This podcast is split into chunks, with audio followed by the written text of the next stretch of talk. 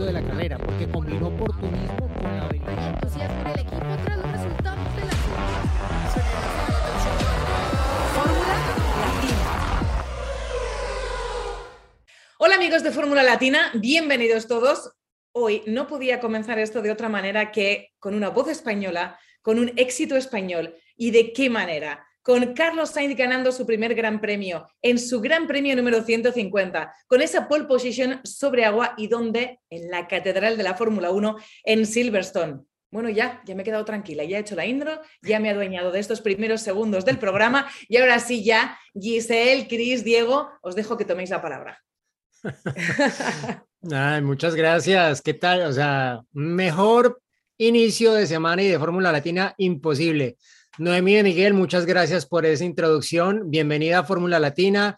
Gis, Chris, eh, un saludo a Juan que está viajando hoy mientras hacemos este episodio post Gran Premio de la Gran Bretaña, que nos ha dado, bueno, no sé qué piensen ustedes, pero para mí ha sido la mejor carrera del año. Sí, ni hablar. Eh, Silverstone, creo que se ha reivindicado la Fórmula 1 2022, todo ese estudio del reglamento durante muchos meses, años, eh, finalmente han tenido el escenario para mostrar que hay progreso. Eh, ha sido una carrera, un fin de semana, yo diría en general para recordar. Como siempre, vas a Wimbledon a Silverstone, hay que llevar el paraguas y tocó sacarlo para la clasificación, una clasificación que nos dio la primera por en la Fórmula 1 de Carlos Sainz y luego en carrera parecía que no iba a ser su día, pero mm, el destino tenía otros planes para Carlos Sainz. Le dio una segunda oportunidad y cómo la tomó Sainz. En las manos tomó el comando de la escudería Ferrari directamente, ¿no? Stop Y inventing. dijo, Stop exacto, inventing. La mejor radio del año, la mejor radio del año. Eh, stop invent- Aparte con un acento muy español, como se escuchaba hablando con acento español, pero en inglés. Yo creo que ha batido, a, a- ¿os acordáis de aquel GP2 engine? Ahora ha Sí. sido batido por el Stop Inventing, Ahí lo tenemos, entre españoles.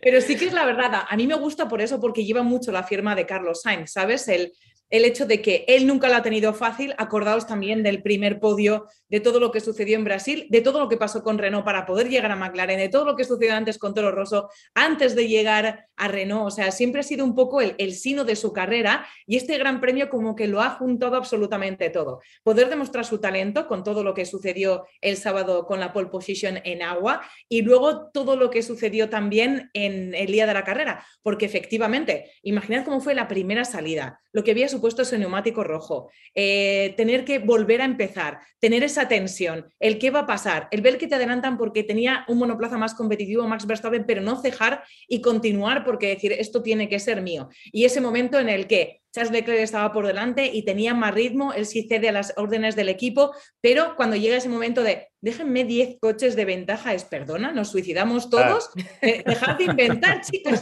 También es ese carácter que él tiene de normalmente es muy callado, no es un piloto que proteste demasiado, aunque a veces pueda tener motivos por pues, eh, cosas que han sucedido durante la carrera o cosas similares, ni con el equipo, ni con eh, Race Control, nada parecido, ¿sabes? No, no es muy de protestar, pero de vez en cuando sí que dice, hey, hasta aquí. Y, y fue clave, fue clave y esa pelea por detrás que fue apasionante para los espectadores, pero también permitió decir, uy, genial, no estamos viendo a Carlos en pantalla, se están centrando en esa pelea que le está permitiendo largarse ¿eh? y llegar justo a la meta para conseguir la primera victoria. Es muy suyo todo. Sí, Sí. sí, yo creo que incluso, incluso antes de llegar a la Fórmula 1, ¿no? O sea, su llegada a la Fórmula 1 se demoró tiempos y otro, otros pilotos del Red Bull Junior le pasaron por encima, eh, pero como creo que él lo dijo ayer en una entrevista justamente con ustedes, con, con Dazón, que siempre se demora, pero llega, ¿no? Y, y cómo ha llegado por partida doble este fin de semana, Cris. Diego, era, era disculpadme, Cris, porque el dato es ese, es súper simbólico. En 2013, en el mismo circuito de Silverstone, hizo un test a, bueno, aquí decimos en España, a cara de perro. De, depende de lo que hagas hoy aquí, tienes o no la oportunidad de ser piloto Red Bull. Fue allí mismo. Eh, impresionó a Sebastian Vettel y consiguió ser piloto Red Bull y llegar a la Fórmula 1. Eh, yendo a lo que analizábamos del Gran Premio en, en, su contexto, después vamos a ir a los detalles seguramente. Fue de esos grandes premios eh, en los que mi familia me decía que me pasaba, ¿no? Porque uno grita, se para, se sienta, lo digo con mucha intensidad, eh, fue lo mejor de, de los últimos tiempos, ni hablar, eh, se vivió con, con mucha emoción. Y para los pilotos también esa- ese nivel de incertidumbre que a ellos mismos les presenta, porque vos decías, Noemí, lo contábamos y lo vimos, lo de, lo de Sainz, por momentos eh, seguramente el ánimo ha caído cuando vio que, bueno, cometió, cometió ese pequeño desliz que hace perder la posición con Verstappen, era en un momento clave, crucial, que todos dijimos, uy, qué momento, eh, tal vez se pueda perder la carrera con esta maniobra, y después todo lo que vino eh, a consecuencia de lo que iba sucediendo en la carrera, con los problemas de Max, con el resurgir de Sainz sobre el tramo final, con, eh, creo que, chicos, hay, hay que hacerle un regalo a Esteban Ocon, porque es el que nos permitió tener ese desenlace eh, impresionante, que cambien las estrategias, que cambie el juego y, que veamos unas vueltas que fueron tremendas, ¿no? Sobre la última parte, con Mercedes otra vez peleando con Hamilton adelante. Eh, lástima que nos quedamos sin Russell de entrada porque hubiese sido otro de los que hubiese estado también metido en la discusión. Así que ya no eran dos, sino tres equipos, lo que de alguna manera veníamos hablando a principio de año que en algún momento iba a pasar. Pasó eh, en eh, Inglaterra, hay que ver si esto se repite durante el año y si ya es una tendencia, ¿no? Pero Mercedes ya estuvo parado en otro lugar este fin de semana y Hamilton en un circuito que, bueno, está hecho a su medida, estuvo allí también brindando su talento y mostrando por qué tiene tantos campeonatos, ¿no? Así que eh, creo que hubo un condimento de cosas. Me quedan dudas de la desprolijidad que se percibe desde la pantalla de parte de Ferrari a la hora de tomar decisiones, ¿no? Me parece que ahí hay una indecisión que se hace ver eh, desde afuera, que hay que ver cómo se vive desde adentro, pero que incomoda un poco, ¿no? Porque eh, se notaba que no tenían las cosas realmente claras. En un momento le dicen, son libres para pelear, y después terminan tomando otra decisión, y, pasaban cosas como que decís, no se están poniendo de acuerdo ahí del otro lado, ¿no?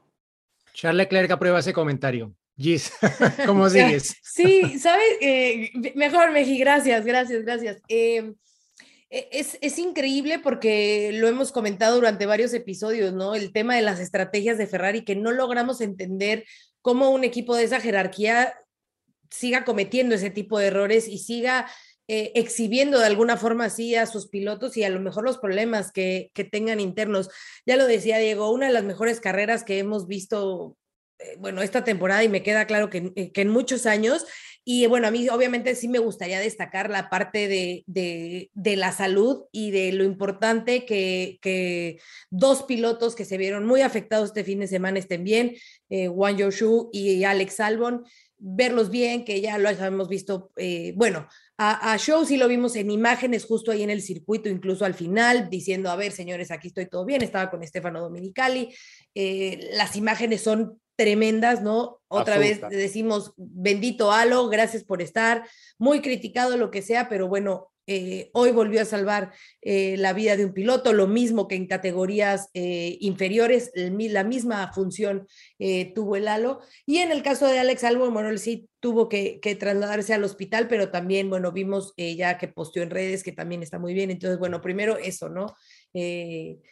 Están bien, que es lo más importante. Y eh, mencionabas, Chris, de, de, George Russell, me parece que él se lleva al precio del ser humano del día, ¿no? Pocos son los pilotos que realmente eh, deciden como poner un alto en su carrera, como lo hizo George, y decir, a ver, voy a ver qué es lo que está pasando, más allá de que el contacto lo haya hecho él, ¿no? Me parece que ese acto de pararse y porque obviamente lo vio de, o sea, él era el espectador en primera fila cuando vio el accidente y saber que podía ser, haber sido un accidente fatal.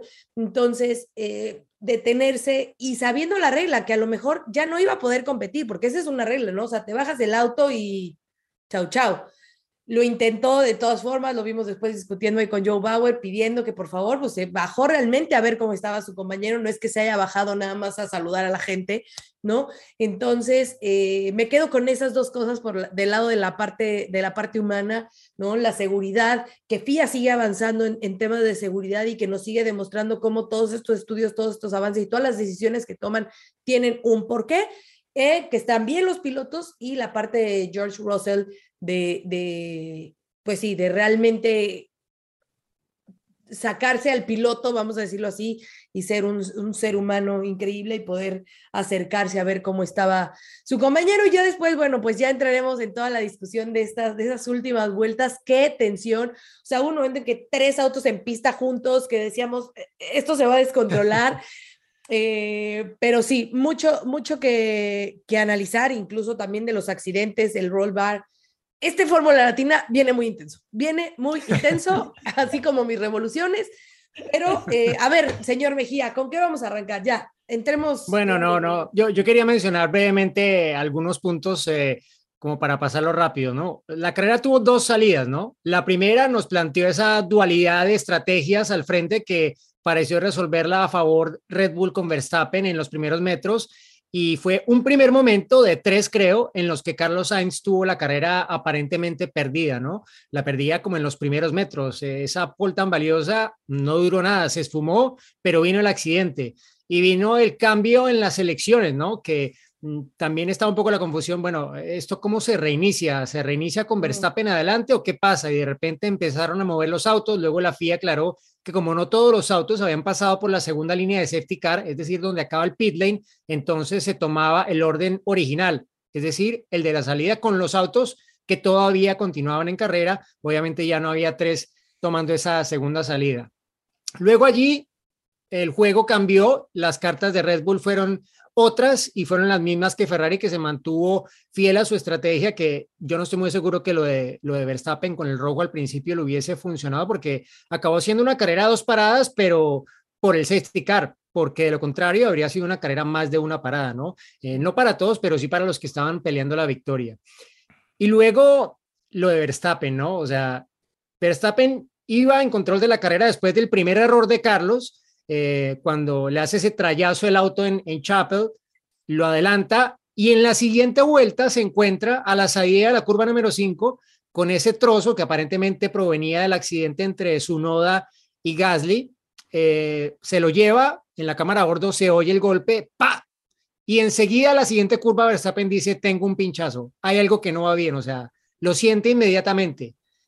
Y hasta allí fue sus opciones de victoria para bien, porque es que yo creo que de otra forma no sé si lo habrían alcanzado. No sé qué opinas tú, eh, Noé. Eh, yo creo que efectivamente ahí fue, no lo sé, la de que no lo que durasen las ruedas en ese neumático rojo, si la carrera continúa, en un circuito en el que se degrada tanto era que ellos sí que tenían claro que iban a dos paradas. O sea, eh, para ellos la estrategia era dos paradas. Otros equipos, claro, pero es que eso nos vamos a quedar siempre con la duda, porque al final no llovió, la temperatura era la que era, la pista iba cogiendo obviamente esa, bueno, ese curtido que no tenía, sabes, la jornada anterior por la lluvia, y entonces ahí sí que me voy a quedar con la duda, pero obviamente sí que es verdad que afectó y mucho, lo sabemos, lo que es ese debris que se encontró en la pista eh, Max Verstappen, que además le hizo perder más tiempo porque pensaron que era esa, bueno, un pinchazo y le cambiaron los neumáticos, igual no sabemos si ni siquiera necesitarlo. Y luego sí que hay una cosa que hay que tener en cuenta en su caso, cómo se mantuvo en la pista. Porque en cualquier otro caso, si no está luchando por un mundial, ese, ese monoplaza lo retiras. Y se agarró para conseguir los puntos que fuese. Y se quedó en la pista así fuese perdiendo posiciones para conseguir los puntos de esa séptima posición. Porque no quiere regalar ni esto. Igual que creo que fue también eso, los puntos que tiene de diferencia ese colchón, lo que le hicieron arriesgar un poquito más y tomar esa estrategia de salir con el neumático rojo, con el más, blando, de inicio. Porque dice, bueno, si me sale bien, me aseguro y me doy a una victoria, ¿sabes? Porque tengo más ritmo y con ese neumático puedo poner tierra de por medio rápido ¿eh? para tener ese colchón y amplío mi ventaja en la clasificación del Mundial. Son riesgos que tomas cuando tienes un poco ese colchón, esa tranquilidad, yo creo, porque él tiene ya el ordenador y está pensando en el Mundial. O sea, y creo que no tiene otra cosa más Verstappen en la cabeza. Y que todas esas gestiones se hacen con el Mundial en la cabeza más que carrera por carrera. Es lo que cambia con respecto al resto. Que, que, no pueden, todavía no están en esa disposición. Por eso igual a veces nos puede llamar la atención alguna de sus estrategias. Pero también te digo que son un poco mis hipótesis y lo que yo lo que a mí me llega de lo que yo voy hablando con, con la gente de Red Bull o con la gente del entorno y con la gente, es un poco así, que, porque no te lo van a decir abiertamente, no pueden decir, no, no, nos centramos, yo me voy a centrar en el Mundial, ya está, y el resto tal, y su parte del garaje y todo lo que representa. Porque además hay que decir otra cosa. Ayer Ole, que no lo hemos citado todavía, eh, y Checo, pasar de último como estaba al podio también fue increíble, ¿eh? increíble. Bueno, pues ya que lo menciona Noé, ya que lo dice, sí, la verdad es que gran remontada del piloto mexicano, eh, el, piloto del día, y creo que hoy, bueno, ayer le quedó perfectamente ese título porque había un momento en el que parecía que su carrera ya estaba terminada, ya decía eh, Diego, ¿no? O primero fue esta arrancada, después en esa segunda arrancada tuve ese contacto con, Charles Leclerc, que los dos perdieron esa, eh, una parte del ala delantera.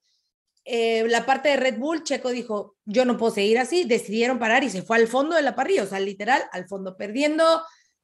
Estaba 37 segundos. 37 segundos. De líder. Ahí está, Checo, eh, Diego tiene el dato como siempre. 37 segundos del líder y lograr recuperarlo. Sí, eh, obviamente, además, ese safety car le viene perfecto porque él no había hecho su detención, entonces ese safety car le cayó a Checo como anillo al dedo, pero eso es parte del, del, juego de las estrategias y es parte también del automovilismo, entonces el que se haya encontrado Checo con ese safety car para regresar a, la pista con neumáticos frescos y poder estar en esa pelea con Luis, en su momento también obviamente con Carlos, con Max, eh, pues obviamente le, le, le, le, da esa emoción y le da eso que, que el mexicano estaba buscando y que, que parecía como una carrera que ya podía estar terminada y me recordó un poco lo que sucedió justo con su primera victoria en Sakir en 2020, ¿no?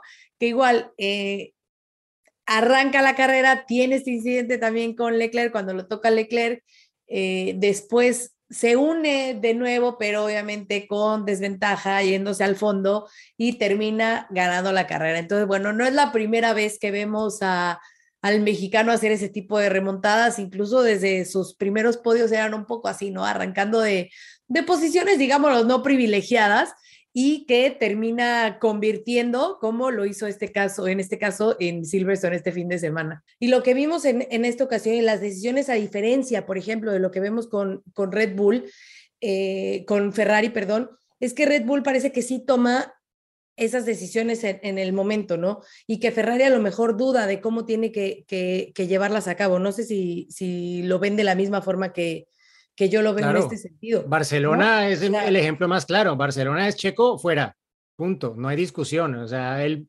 hablamos después, pero ahora fuera. Eh, creo que ahí está muy marcado.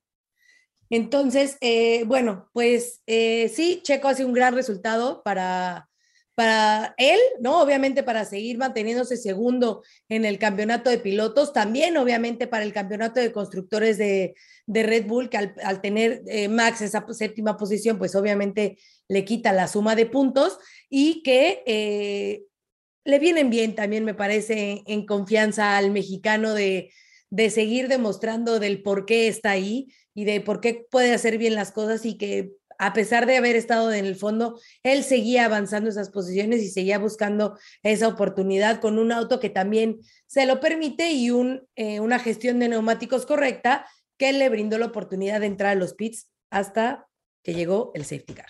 Fue bárbaro, y vuelve a rascar de... puntitos, ¿eh? Y vuelve a rascar puntitos también en la clasificación del Mundial de Pilotos, que eso es sí. lo que complica y puede agitar un poco a Red Bull. Claro.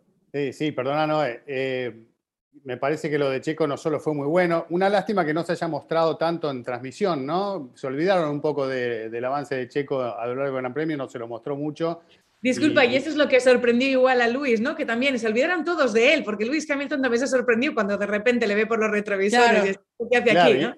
Y, este, bueno, viene? pero Claro. Pero casi que no, casi que no vemos el momento de Sainz cruzando la meta, ¿no? Fue como, sí. como que volvimos a, al momento en el que Sainz le ignoraban las cámaras siempre, incluso en grandes momentos, ¿no? Pero bueno, a último segundo apareció finalmente el recuadro de haciendo las últimas dos curvas y saliendo de club para conseguir esa, esa primera victoria. Chris. Y además lo que quería agregar era que nuevamente Checo peleando con Hamilton, ¿no? Algo que se está dando cada vez más seguido eh, y donde en esta oportunidad, eh, una vez más, salió favorecido Checo, bueno, en muchas otras ha salido favorecido Hamilton, pero en la última etapa está favoreciendo al mexicano en este mano a mano y, creo que es otra de los condimentos que seguramente se van dando en los grandes premios que nos van a, a hacer estar pendientes de cuando se vuelvan a juntar en la pista, ¿no? Sobre todo si Hamilton y Mercedes eh, y Russell ya están logrando, como decía hace unos minutos, posicionarse otra vez como candidatos a estar allí, si bien sabemos que no tienen todavía el auto más rápido, pero sí ya sabemos que están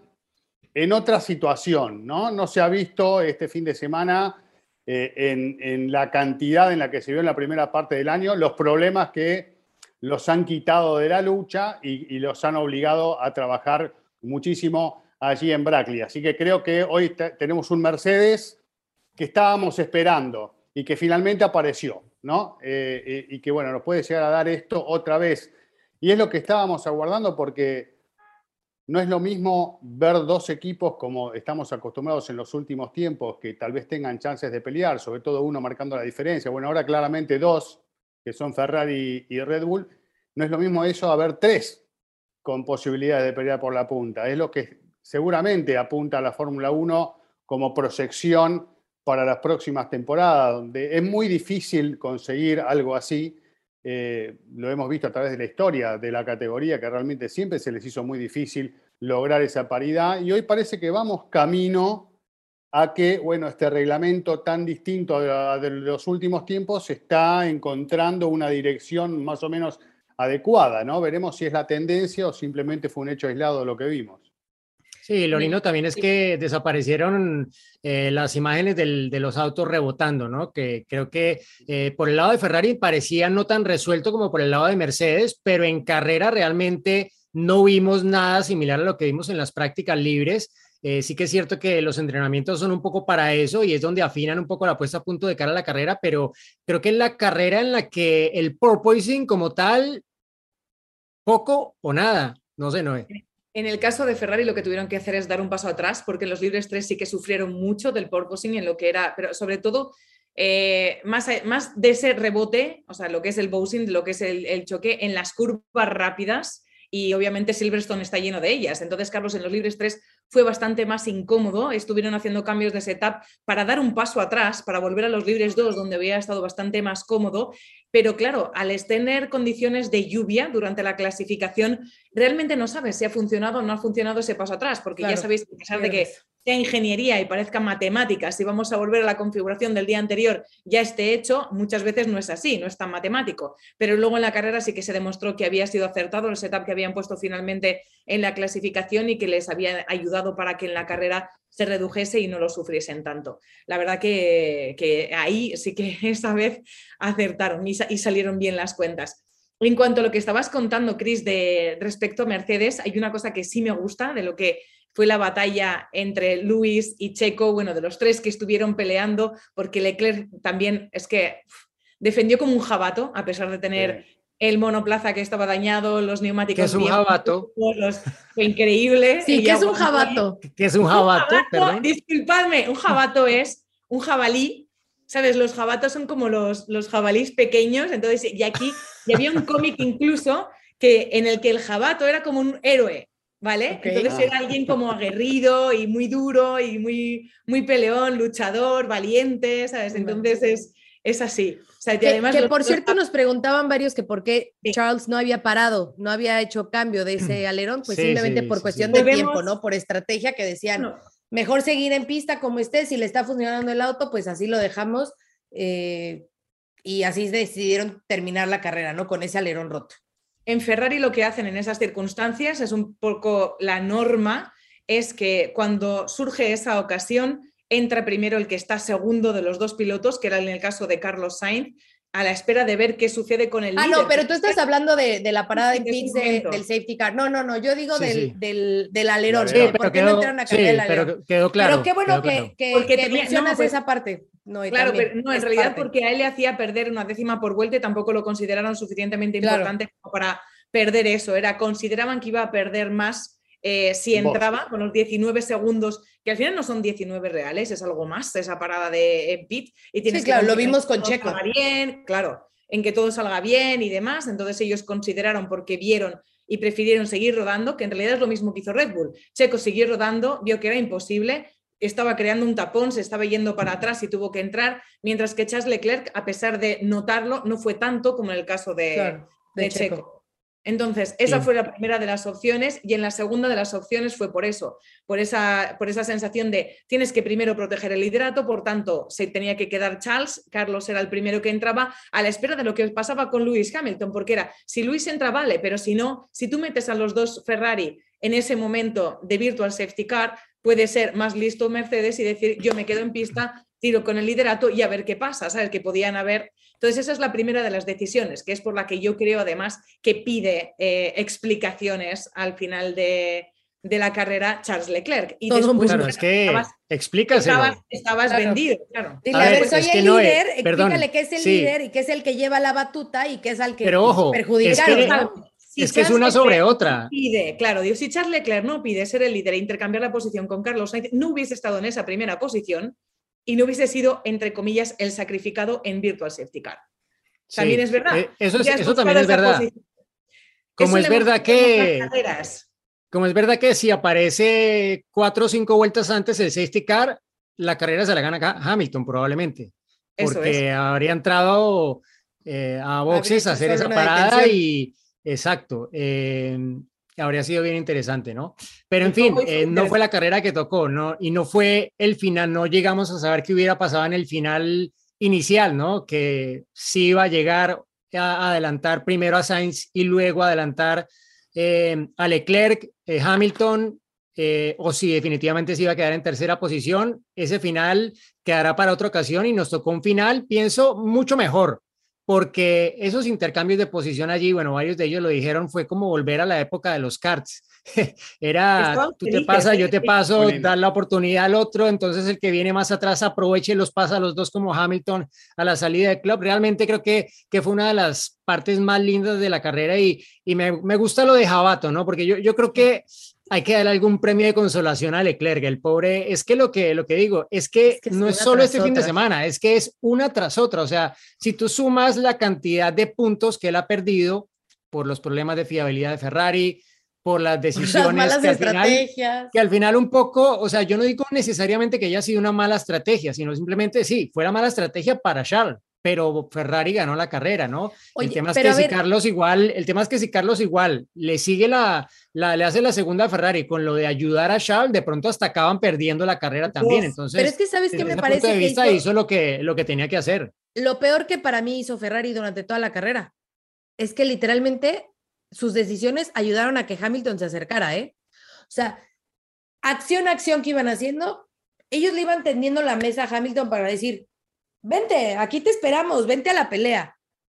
Como, espérate que estamos sea, aquí resolviendo. Tú, Ajá, tú sí, tira, tú tú tira, sigue, tira tú y- sigue avanzando ver, y si a ver si llegas. Y pues llegó, Para mí las, ¿no? las dudas fue, o sea, el- en el momento en el que tienes un free to fight, es no, no puedes, no, no tienes, o sea, si quieres intercambiar la posición de los pilotos, intercambia la posición de los pilotos, pero tú tienes que defender ese 1-2, ¿vale? O sea, lo de eh, sois libres para pelear, no porque Lewis Hamilton se va a acercar, o sea, es absurdo esa sensación, o sea, esa decisión. Después eh, rectificaron y fue cuando intercambia la posición, Charles Leclerc se pone por delante para ver si efectivamente tenía más ritmo, cosa que en el primer stint no lo había tenido, aunque lo había pedido y lo vimos cuando se puso por delante y con el monoplaza dañado solo tenía ese ritmo y se mantenía por delante de Carlos gracias, o sea, se mantenía justo por detrás de Carlos porque tenía precisamente el, rebufo de Carlos, porque eso le estaba ayudando.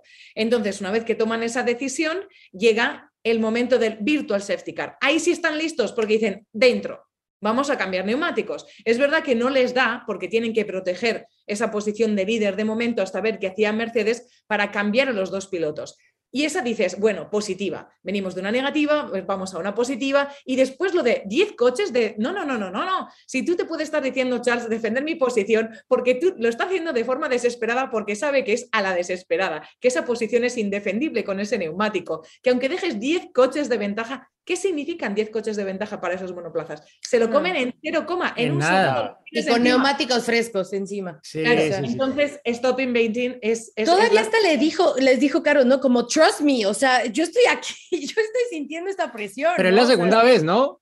Es la No, segunda claro. vez que, que, que Carlos asume el control por encima de lo que es el pitbull, ¿no? Porque ya lo vimos en Mónaco. En Mónaco, si él sigue la estrategia que le estaban diciendo, no, no habría acabado como, como acabó. Y bueno, él mostró que, que es que había que hacer eso para intentar contrarrestar a Checo. pero solo con una cosa, abriendo la mente y mirando, como dicen los ingleses, el big picture. ¿Sabes? Mirando el total de la carrera, no mirando solo a su monoplaza. El problema cada vez que Ferrari se cierra solo en un monoplaza, que suele ser el de Charles Leclerc, es que pierde la perspectiva.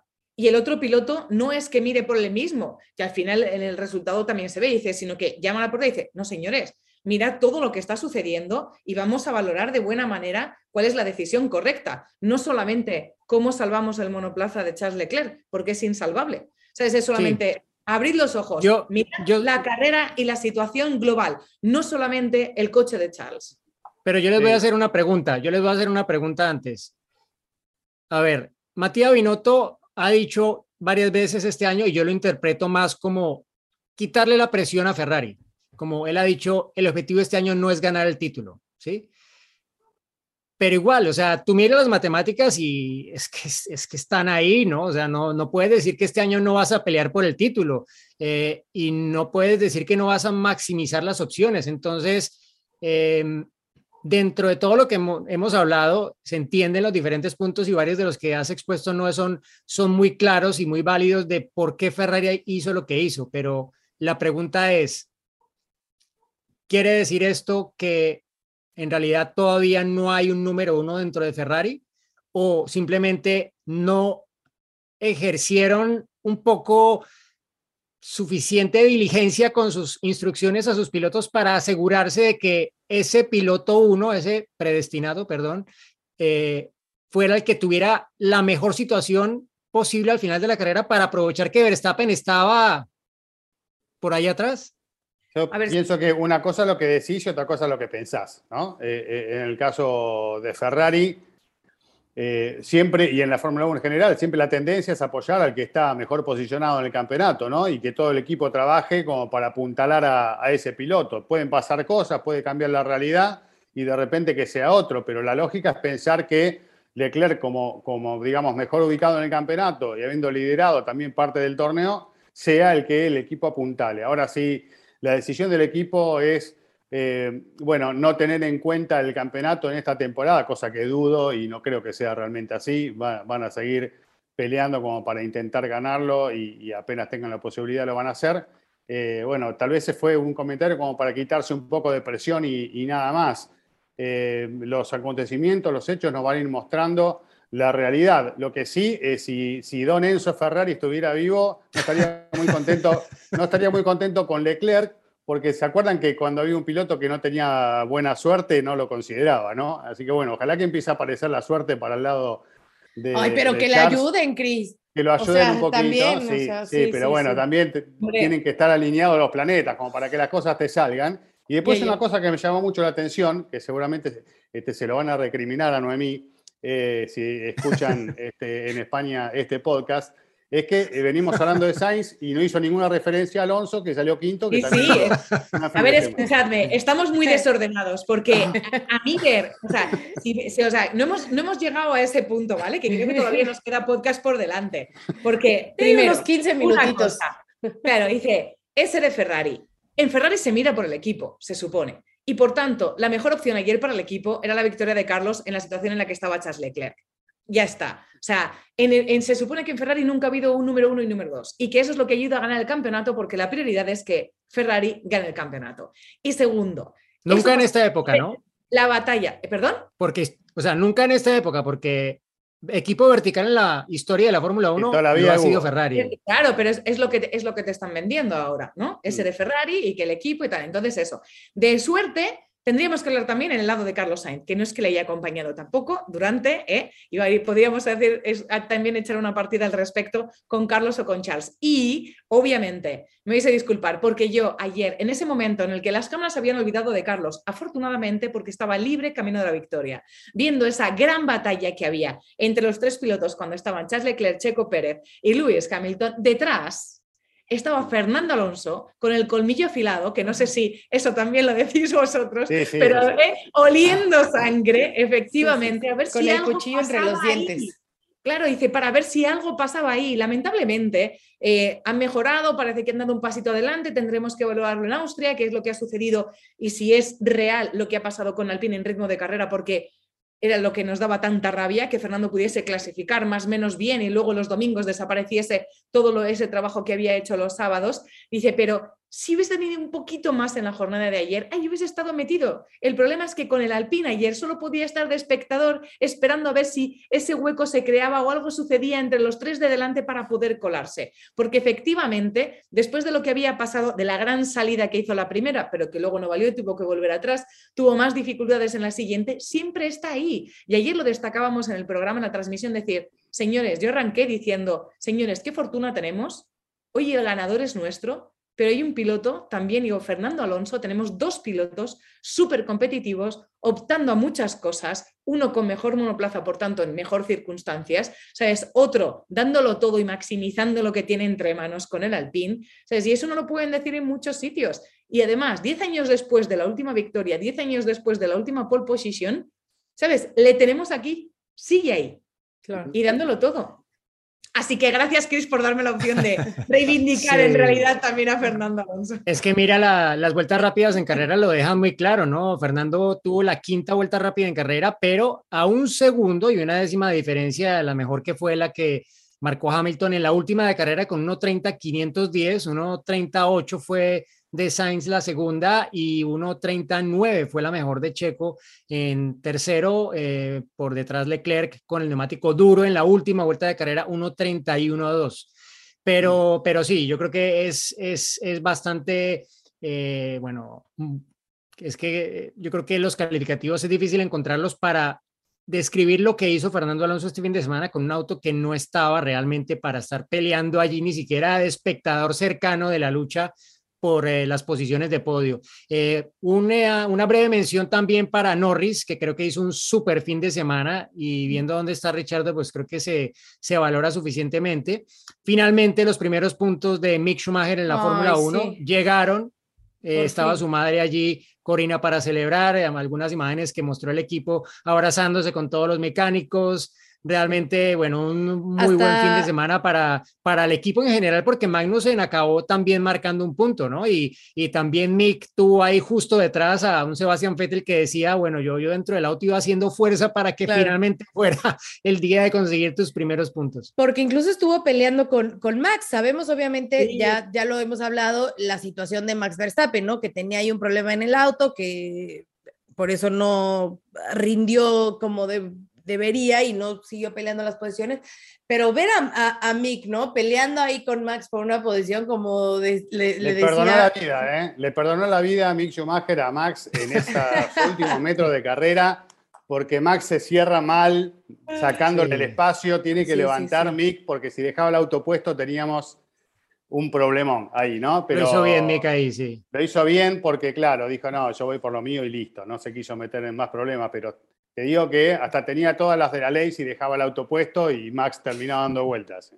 Claro, y, y, y felicitándolo, demás. También claro, dice, no sé si habéis visto, seguro que habéis visto ese vídeo de su hermana eh, descorchando la botella de champán y mojando a Mick Schumacher diciendo para mí tú eres el ganador, Mi que son imágenes súper emotivas porque seguramente, y teniendo en cuenta pues dónde está el monoplaza que tienen y aunque haya dado un paso adelante, para Mick Schumacher seguramente haya sido el día que más piloto se ha podido sentir estando en Fórmula 1, desde que está en claro. Fórmula 1. A mí Haas es un equipo que me cae muy simpático porque he tenido muchísimo contacto con ellos durante, durante los años. Eh, además, el hecho de que Mick es ahí, eh, Kevin es uno de mis pilotos favoritos, pero por, por, su carácter, por cómo es, por la cercanía, por lo que he convivido con él, porque es muy luchador, porque es muy racer y, e incluso muy vieja escuela y el volver a estar ahí, ¿sabes? Ayer me alegró esos puntos que consiguieron y Gunther, que siempre es un carácter, es un tío que, que, que además transmite y que está en las buenas y en las malas, ¿eh? o sea, porque es verdad que le puedes entrar tanto en jornadas como las de ayer que está celebrando, como en las peores jornadas y siempre te va a responder, siempre va, sabes, a ser partícipe de, de, lo que quieras, de lo que necesites y no se esconde en ningún momento.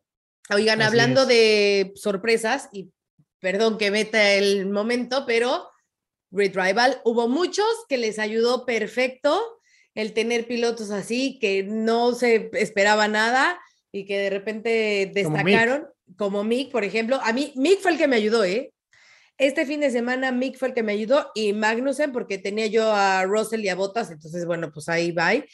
Pero en nuestra liga, o sea, por ejemplo, el que va de líder, eh, Axel Robert 2793, imagínense, subió 6.2 millones su equipo. O sea, imagínense qué alineación tiene y cómo va subiendo y cómo le ha ido dando que logró subir 6.2 millones. A mí no tanto, Muy bien, ¿eh? 2.2, tuve bajón, pero sigo, sigo en los 600, sigo en los 600.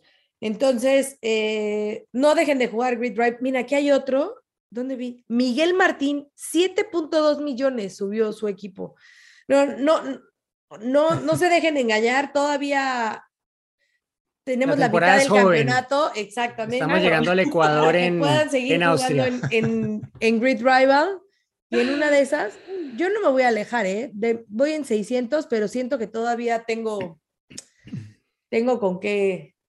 Me Oigan, estoy eh, recuperando, ¿eh? Avancé unos 200 y pico de puestos ¿En qué, más, en ¿eh? qué Así vas? ¿En fecha a 4000? fecha. ¿En 4000 qué? No, no, no, no, verdad, estaban 2000 y pico hace un par de carreras, ya estoy en 900 y algo. Agárrense porque Ojo. a fin de año llego. ¿eh? Ok. Oigan, eh, eh, seguramente que han visto todos muchas de las eh, imágenes eh, que han aparecido en redes sociales. Bueno, uno de lo que pasó antes de la salida, ese episodio que no referenciaron las cámaras de televisión de la Fórmula 1, pero que se conoció durante la carrera, la invasión de los manifestantes Mm. que aparecieron en la recta de Wellington y que gracias a que la carrera se interrumpió con bandera roja por el accidente de Wang Yu Zhou, no llegamos a ver, porque Lo el propio, Sí. el propio Sainz, cuando iba en la recta de Wellington, ya él alcanzó a ver que había varias personas que habían invadido la pista. No estaban que- todavía sentados allí, pero ya habían eh, pasado los controles de seguridad y estaban sobre el césped al lado de la pista. Esta amenaza vino desde la semana, incluso la policía lo reportó El en viernes. redes sociales. El viernes, que, sí. que había una, eh, una amenaza de una invasión en pista por este grupo de eh, Just Stop Oil, que están obviamente a favor de, de, eh, la cuestión la del cambio sí, climático y de sí. la gasolina y que no se use y que el medio ambiente y demás, que está increíble, ¿no? Que todos puedan expresar sus ideas y que luchen por un bien para el mundo entero, me queda clarísimo, pero también aquí eh, pues está poniendo en riesgo su vida, ¿no? Al meterse en una pista. Y la de eh, los pilotos. incluso- ah, claro, por supuesto. Y que decían algunos pilotos, al principio no entendíamos porque además iban de naranja, entonces parecían parte de los Marshalls, ¿no? Entonces, como que eh, Charles Leclerc como que decía, pero de repente los vi, claro, no- tampoco tienen el tiempo para detenerse porque por más que vayan en safety car, pues van a una velocidad bastante considerable y que no, no, en ese momento no lograban entender qué es lo que estaba pasando, pero bueno, ya después se dieron cuenta de ello. Obviamente, eh, si quieren manifestarse, que lo hagan, pero me parece que no es la forma correcta de hacerlo dentro de una pista por esa cuestión, ¿no? La cuestión de seguridad, tanto para ellos como para los pilotos, porque al final son autos que están rodando eh, y, y, y ahí no sé si también, pues, ¿qué onda con, con Silverstone y con su seguridad, no? Porque al que hayan podido Sí, brincar esos controles avisados. y que estaban avisados, Me vais a ahí disculpar, pero en, en yo duda. he- hemos tenido que, como muchas veces, y, seguro que os ha sucedido lo mismo, nosotros en España a veces tenemos esa etiqueta de desorganización y cosas Ah, similares. claro, en México igual y demás. Y últimamente ha habido cosas como, ¿recordáis la final de la Euro en Wembley? Sí, claro. Saltando al estadio. ¿Qué sucedió ayer en Silverstone? ¿Qué sucedió en la final de la Champions en París? Que fue increíble y además Macron ha decidido mantener a ese ministro donde estaba, a pesar de todas las amenazas, a pesar de saber todo. todo como en secreto, ¿no? De qué pasa y qué no pasa. Sí, Sí, yo sí, me siento al final orgullosa de decir, aquí hemos organizado la final de la UEFA, no hubo ningún problema, se organizó la cumbre de la OTAN, no ha habido afortunadamente ningún problema, más allá de que obviamente sí, o sea, rompe tu día a día porque de repente te dice mejor que teletrabajen, porque vamos a cortar algunas carreteras por motivos de seguridad, porque son momentos excepcionales, pero tienes que estar preparado para eso. Y lo que a veces me fastidia, lo siento, el hecho de la fama que nos ponen y eh, porque es Mm. verdad que el Gran Premio de España tampoco salió perfecto, pero no con esos motivos de, de seguridad. Y es siempre así. Es como pasan cosas de estas en todos los sitios. En todos los De sitios. acuerdo. Por tanto, vamos a dejar de, de señalar. ¿No? Mm, Sí, Totalmente de acuerdo. impacto sobre todo, mediático, sí. ¿no? Con todos los, cosa los así. señalamientos que hicieron del Gran Premio de España, estoy más que de acuerdo con, con lo que dice Noé. Perdón, Cris. No, no, digo que se busca el impacto mediático, el llegar, este, pero no se mide cuáles son las consecuencias, eh, que, bueno, Mm. en, en cuánto se afecta el evento y el riesgo, sobre todo, no es lo mismo saltar un alambrado y caminar unos metros por una cancha de fútbol que, que meterse en una pista donde hay autos que vienen a- arriba de los 200 kilómetros por hora, ¿no? Eh, y 300 en algunos casos. Así que me parece que hay que pensarlo un poquito más. Obviamente la organización tiene que trabajar y, y el gobierno se tiene que meter en estas cuestiones de lleno como para frenar ya de antemano cualquier tipo de actitud, sobre todo cuando ya había sido eh, anticipado y anunciado al mundo entero que esto podía suceder. Se llama muchísimo la atención. Claro, ¿no? Parece- es como- lo estás sí. promocionando, todo el mundo sabe. Yo que estoy en Buenos Aires ya sabía que podía pasar y después este, como que estaba esperando a ver si pasaba o no y pasa, ¿no? Es increíble, sí, ¿no? sí. Pero bueno, Sí, este, sí. y aparte, aparte, bueno, llegaron a sentarse en la pista, ¿no? En el asfalto, lo llegaron a ver los autos como el de Ocon, por ejemplo. Ellos cuando pasaron por allí, los que tuvieron daños iban más despacio de regreso al pit lane. Sí que los vieron allí sentados sobre la recta principal. Bueno, y todo lo que eh, implicó el rescate de Joe, que es lo que eh, quería comentarles también y quería que lo compartiéramos y pues tuviéramos los puntos de vista.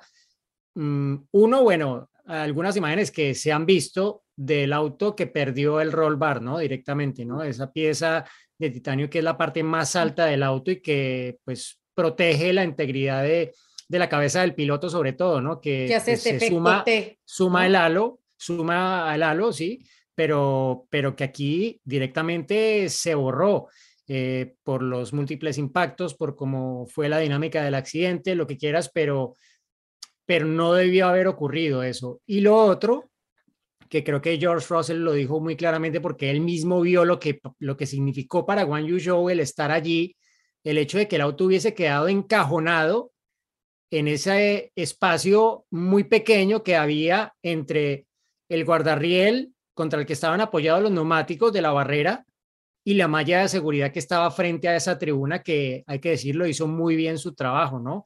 Pero ese espacio ahí, mm, sí, no sé, eh, creo que igual, eh, un poco la dinámica, la suerte, lo que quieras, dio para que el carro acabara eh, de la forma en la que acabó, que dificultara tanto la labor de rescate y extracción del propio piloto, que no podía obviamente salir de allí por sus propios medios porque estaba literalmente atrapado, ¿no? Pero sí, no sé qué, qué se podría decir. Obviamente que hay que agradecer primero a la FIA por todos los años de trabajo que tienen para llegar a autos que han permitido que no hayamos tenido, no una, sino dos tragedias en Silverstone el domingo, ¿no? Porque la otra fue en la carrera de Fórmula 2 del Sí. accidente de Roy Nissany con Dennis Auger, ocasionado un poco más por la, la famosa salchicha disuasoria esta que eh, hizo que despegara el auto de, de Hauger, exacto, que parecía como un trampolín, que ya lo hemos visto desde hace varios años, el accidente ese famoso en Monza de este piloto australiano que despegó en la salida parabólica con uno de estos, de estos elementos. Em, pero sí, creo que sin duda la FIA va a aprender de esto, se van a hacer modificaciones, queda trabajo por hacer, pero, pero hay algunas cosas que, que obviamente, eh, no sé, hacen pensar como, y si llega a haber algo de fuego, Diego, hay una pasa? pregunta, hay una pregunta al respecto. Me gustaría que, que escucháramos a, a la pregunta y seguimos ya con, con el tema, ¿va? Hola amigos de Fórmula Latina, les habla Fernando Samano desde Guanajuato, México. Mi pregunta es relacionada a las jaulas o las bardas que protegen al circuito. ¿Cómo estas son reguladas? ¿Existe alguna reglamentación? Les mando saludos y un saludo en especial al gran Juan Josaroli. Fernando, muchas gracias por tu pregunta. Eh, claramente, a la hora de habilitar un circuito para la competición, de, en este caso de la Fórmula 1, el máximo nivel de automovilismo, hay un montón de pautas, de normativas que uno tiene que respetar respecto de las medidas de seguridad. Ya hemos visto eh, distintos mecanismos que se utilizan en, los escenarios alrededor del mundo, los, los muñecos de neumáticos que se colocan frente a los guardarrail, las Tech Pro, las distintas medidas que se van incorporando este, de acuerdo a la necesidad y al riesgo ¿no? de cada sector. Y después, lo que vos decías, estos, estos alambres, estos alambrados que son como el último sector que divide la pista de, del público, que no están en realidad tienen que tener la, la resistencia como para eventualmente eh, frenar el impacto de un auto como el que sucedió, pero no están pensados para frenar autos que vienen descontrolados, sino para ser una valla de contención para distintos elementos que puedan llegar a perjudicar al público, ¿no? Es como el último recurso, de ahí para el otro lado ya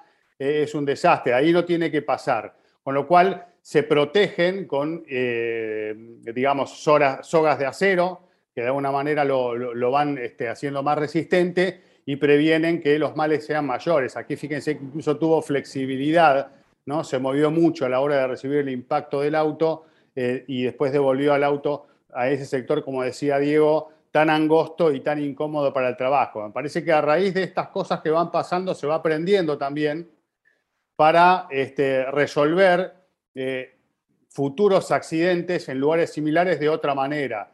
Eh, lo que habría que evitar es que un auto que vuelva a hacer algo así caiga en ese pozo, ¿no? Eh, y, bueno...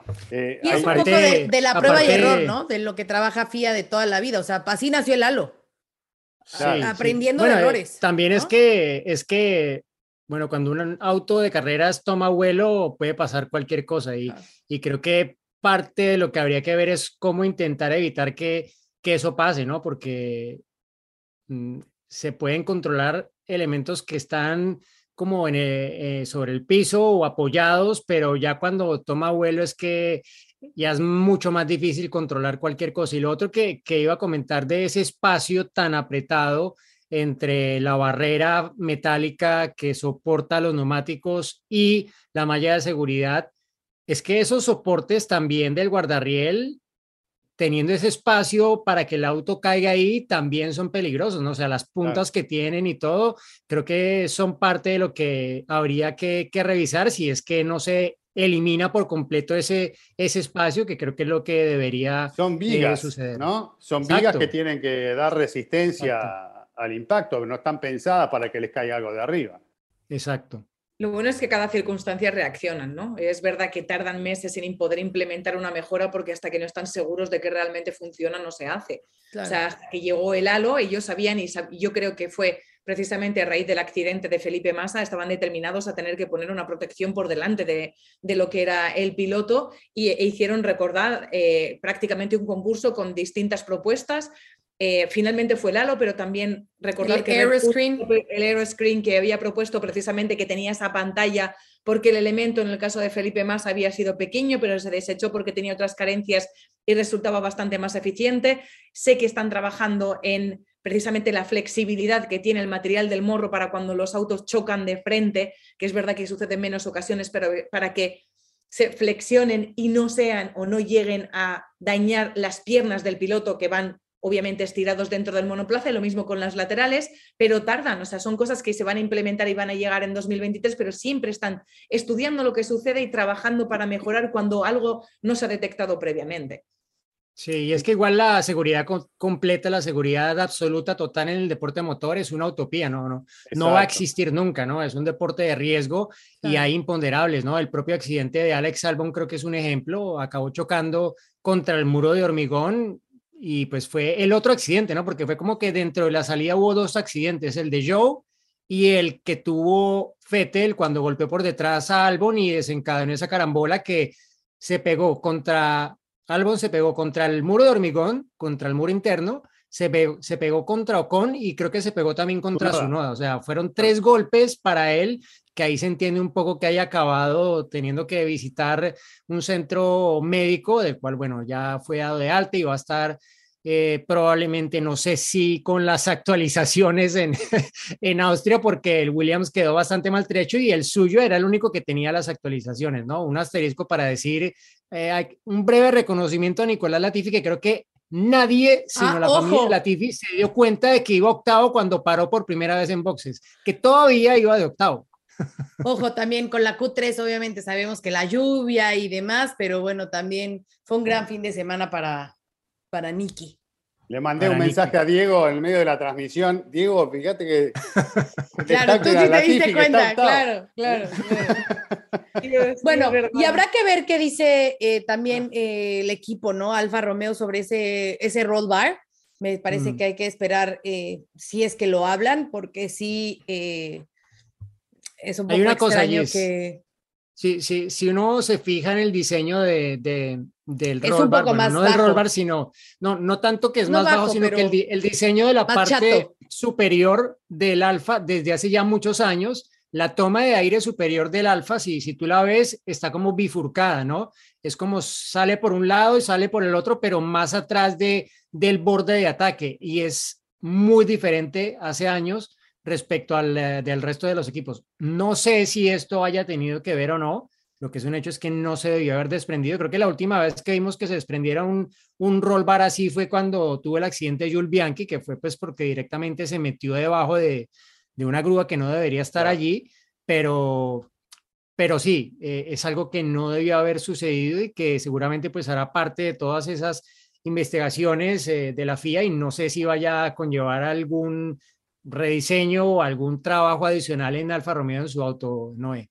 Bueno, será, será que le mande o se le manda FIA, pero sabes que pasan los controles y el escrutinio en cada uno de los grandes premios y forma parte también del trabajo de FIA, no solo ver que cumplen el reglamento estrictamente, sino también en esa parte de seguridad. Por eso, de hecho, FIA puede tomar decisiones y se habló de esa posibilidad de cambiar hasta el diseño de los monoplazas por si el pole position era algo negativo para la seguridad de los pilotos y que les pudiese afectar físicamente. Entonces, no tienen que buscar ningún quórum entre los equipos, sino que pueden tomar la iniciativa ellos mismos. Así que ellos también son en parte responsables de, ese diseño, porque como dices, desde en, el caso de Alfa Romeo, lleva años de trayectoria, no es algo nuevo. Exacto.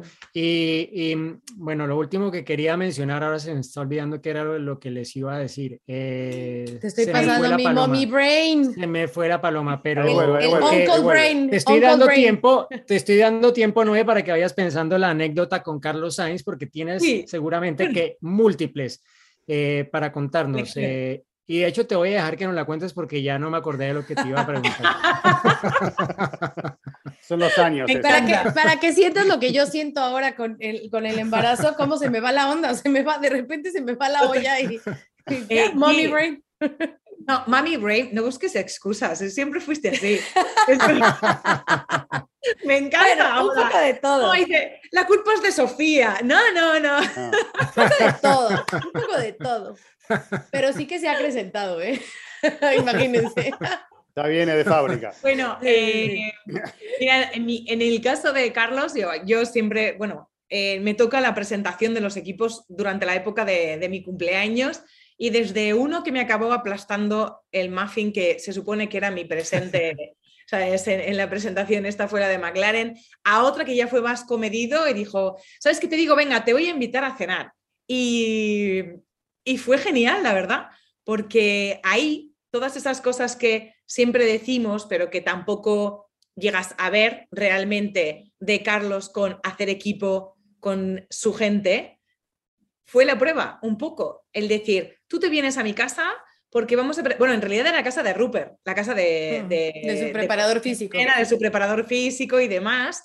Y fuimos a casa de Rupert porque, no sé si sabéis que Carlos es un loco de las hamburguesas. ¿Lo sabéis? No. Carlos Sainz tiene una lista de las mejores hamburguesas de cada uno de los lugares en el que hay un gran premio.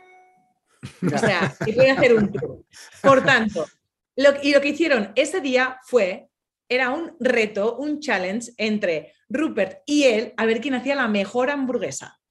Y estábamos eh, Rupert, la pareja de Rupert, estaba Carlos, estaban los ingenieros de Carlos, parte de los otros ingenieros, estaba Lando Norris, ¿sabes? Estaba todo un grupo de gente ahí esa noche siendo jurado como fuimos en el challenge. Es la primera vez en mi vida que me tengo que zampar dos hamburguesas, o sea, no las llegué a terminar. Porque claro, te tenías que comer la hamburguesa de Rupert y la hamburguesa de Carlos para saber quién había hecho la mejor hamburguesa. Y decían que no, porque era el equilibrio y tenías que tomártela entera porque no sabías y yo, ojo, quietos. O sea, yo creo que es más que suficiente Una comprobar mordida. las dos.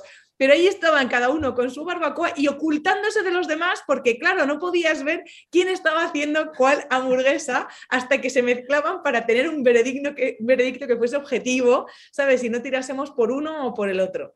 Y, y ese tipo de cosas son muy de Carlos, que es verdad que parece, aunque se fue soltando, eh, de inicio era alguien tímido. Y por tímido, la gente cuando no le conocía parecía distante, pero no tiene nada que ver. Y con su gente, Sí, con la como gente pesado. cercana, es así, claro. Y de hecho, con el equipo y es lo que ha sucedido en Ferrari y por eso cuando dijo no inventing, no inventaron, porque le respetan, porque crea eso, porque se los gana, porque trabaja mucho y porque crea esa sensación de, de familia que tiene. Y eso, vaya, no le viene de otra cosa que de su propia casa. Porque Claro. ayer hablando con Carlos Padre, con Reyes, con Blanca y Ana, sus hermanas, con Isa, con Juanjo, su tío, con todos, son así. O sea, forma parte de su manera de ser. Afortunadamente para mí yo he podido disfrutarlo, ¿sabes? El tener esa cercanía y el tener que zamparme las dos hamburguesas, pero, pero es eso, dice mucho de, de cómo es y esa parte que seguramente la gente no, no llegue a conocer. Y mira, Noé, Oye, Noé, ¿cómo estaba- cómo estaba el matador? Perdón, perdón, perdón, pero un momento, Gis. Dime, La pregunta más importante, ¿cuál fue la mejor hamburguesa? Claro, Claro.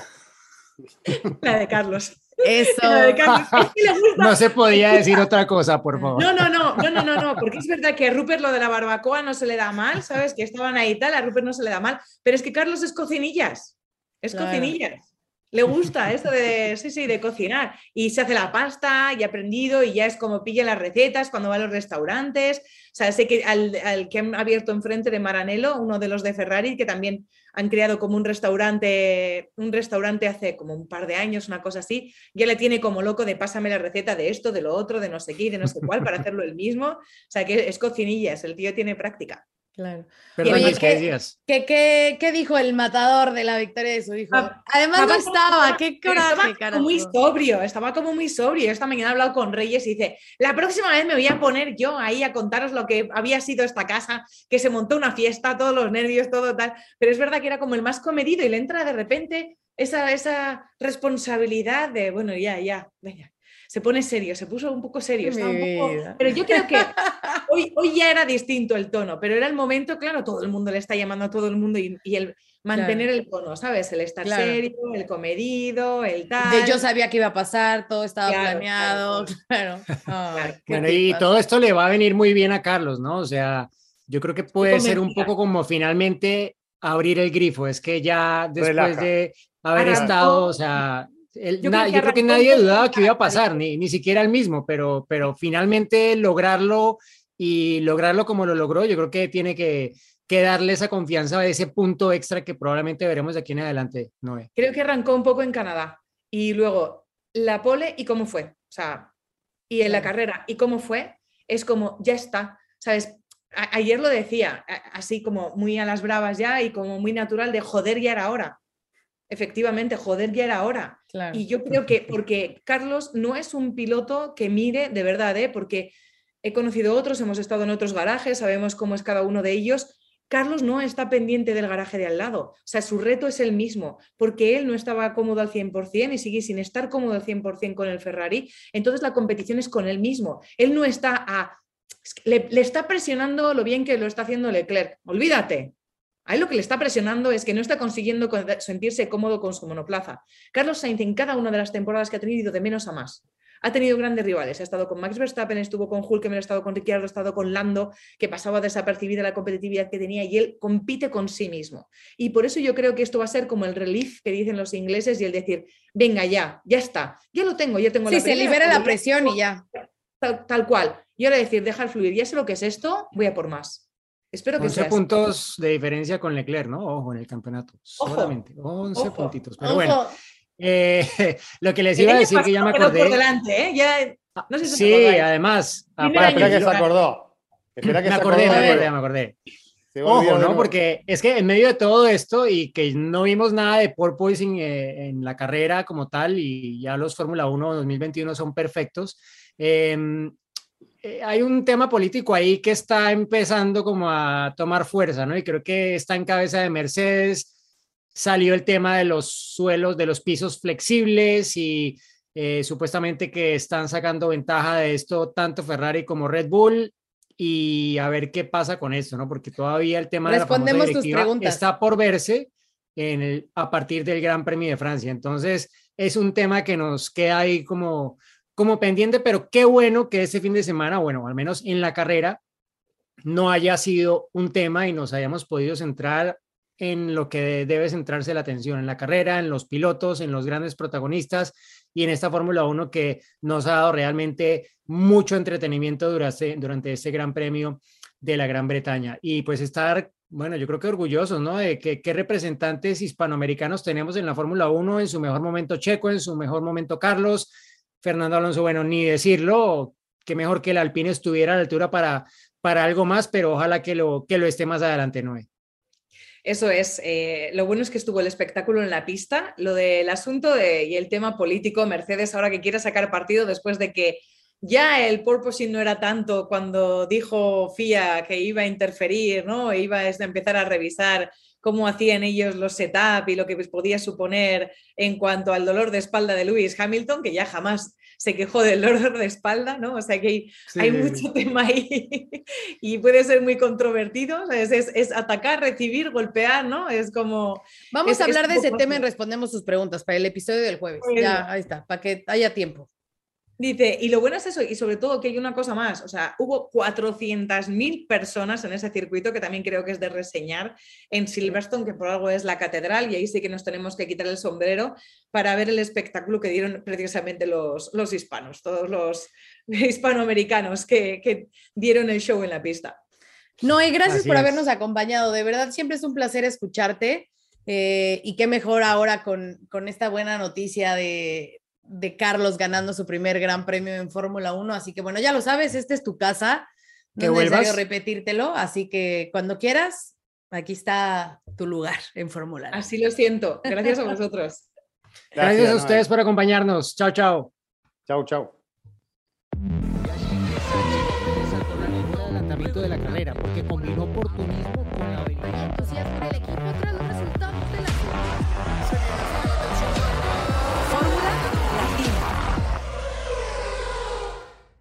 Política y otros datos. Segunda temporada. desaceleración del crecimiento, tripular la nave del INE. proceso electoral 2024. Política y otros datos. Escucha un episodio nuevo cada jueves en tu plataforma de podcast preferida. Un podcast de expansión.